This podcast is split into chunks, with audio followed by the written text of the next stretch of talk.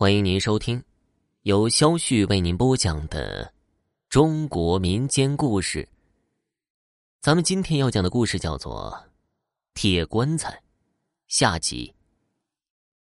第二天早上，庙公把昨晚的情况向上面做了汇报，祭估不成功，但是根据神明指示，好像问题是出在地底下。领导就是领导，手一挥，叫人来挖。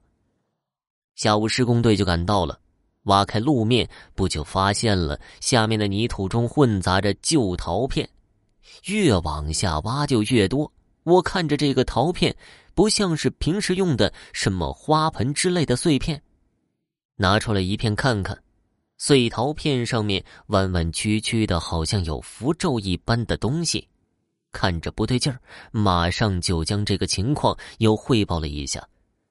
看来下面的东西不简单，又挖了一会儿，终于挖出了一个完整的陶狮子。拿到我们面前，妙公倒没认出来这是什么东西，我一看吓了一跳，这个是古代专门用在战场或者刑场的镇阴兽，上面的符文现在看清楚了，是八大元帅的先天符，应该有八只神兽。分别是八位元帅的坐骑，分镇八方。这不是一般的镇宅用的东西，怎么会出现在这个马路下面？看来下面的东西一定不简单呢。看到这么个东西，我一个人也搞不定，只能望望庙公，要再请神降机，可能才能解决。当晚太阳下山，请神开始。不一会儿，神明就附身在鸡童的身上，只是看来青竹竿将那块围了起来。这个时候，工人看到这个阵势，已经是没人敢挖了，只好调来小型的挖掘机，慢慢的挖。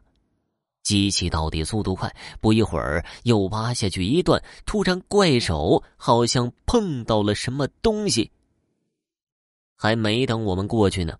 鸡桶已经跑到了坑边，不住的用法器向坑里打手印。我走到坑边一看，一口大棺材躺在下面，于是又叫来盘车套索，叫两个工人下去，两头扎好了，准备吊上来看。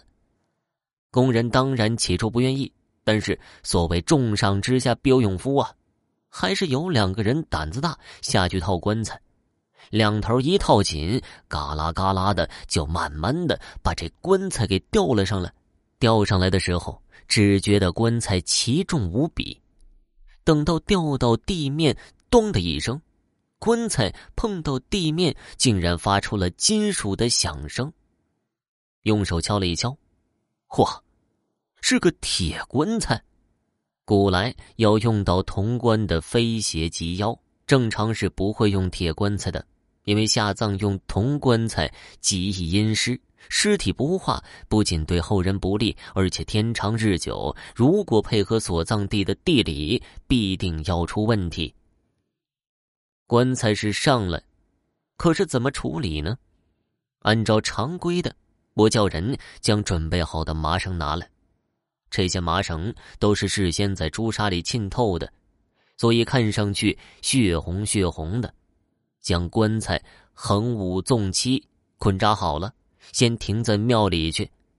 领导看到出来个大棺材，早已借口明早开会先溜了。既然遇到了，看起来又不是什么证物，我们也就不能不管了。于是押到庙里之后，神明指示当晚开棺，用符咒贴住两头，可能是天长日久了吧。棺材盖和棺材本身已经锈死了，用榔头凿子一点点砸开之后，用力一撬，咣当的一声，棺材盖开了，一面一汪黑漆漆的脏水发出一阵阵的臭味有水只好先排水了。穿上雨衣、戴好手套的几个工作人员，拿出水桶，刚舀了没几桶水，突然听到“噗”的一声。从水底浮上了一个骷髅头，当即把庙里工作人员吓得往后一倒，摔在地上。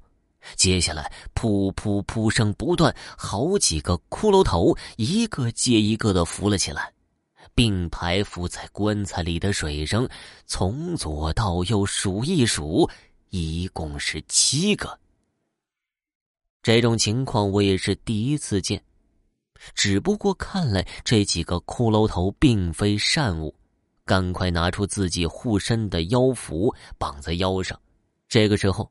鸡童已经画好了七道符咒，我将这骷髅头一个个放在地上，鸡童则将符贴到每个骷髅头上。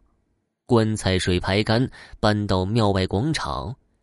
这七个骷髅头成为了现在棘手的问题。根据神明的指示，这七个头是清代的七位大盗结成了兄弟，后来终于有一次被一网打尽。吊死示众，但是吊死之后就频频出现古怪的现象，于是只好将头颅斩下，由当时的法师做法镇压在铁棺之内，上面再用镇阴兽镇压，如此方才平安无事。可没想到这次挖路把镇墓兽给挖掉了，于是下面的这七个邪灵又开始松动起来。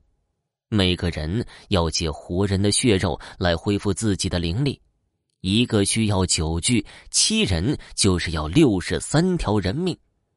还好现在人数未足，如果被他们吸够了人命，到时候神仙也没办法了。现在七个骷髅头暂时被镇住。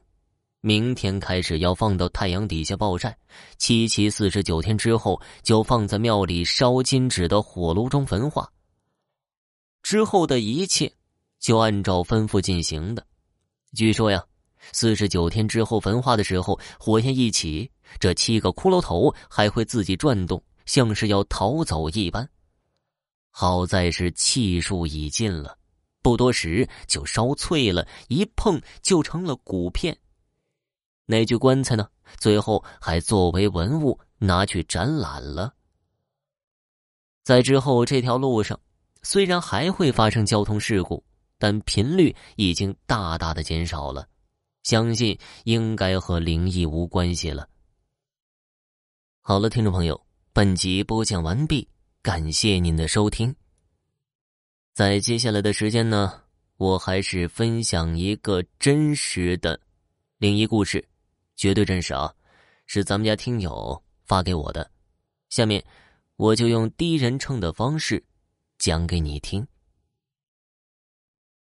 我奶奶已经去世两年了，我父亲是个长途司机。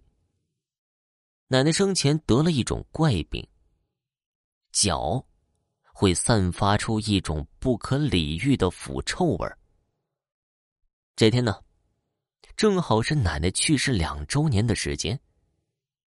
到了晚上的时候，父亲总是能隐隐约约的闻到奶奶脚上腐臭的味道。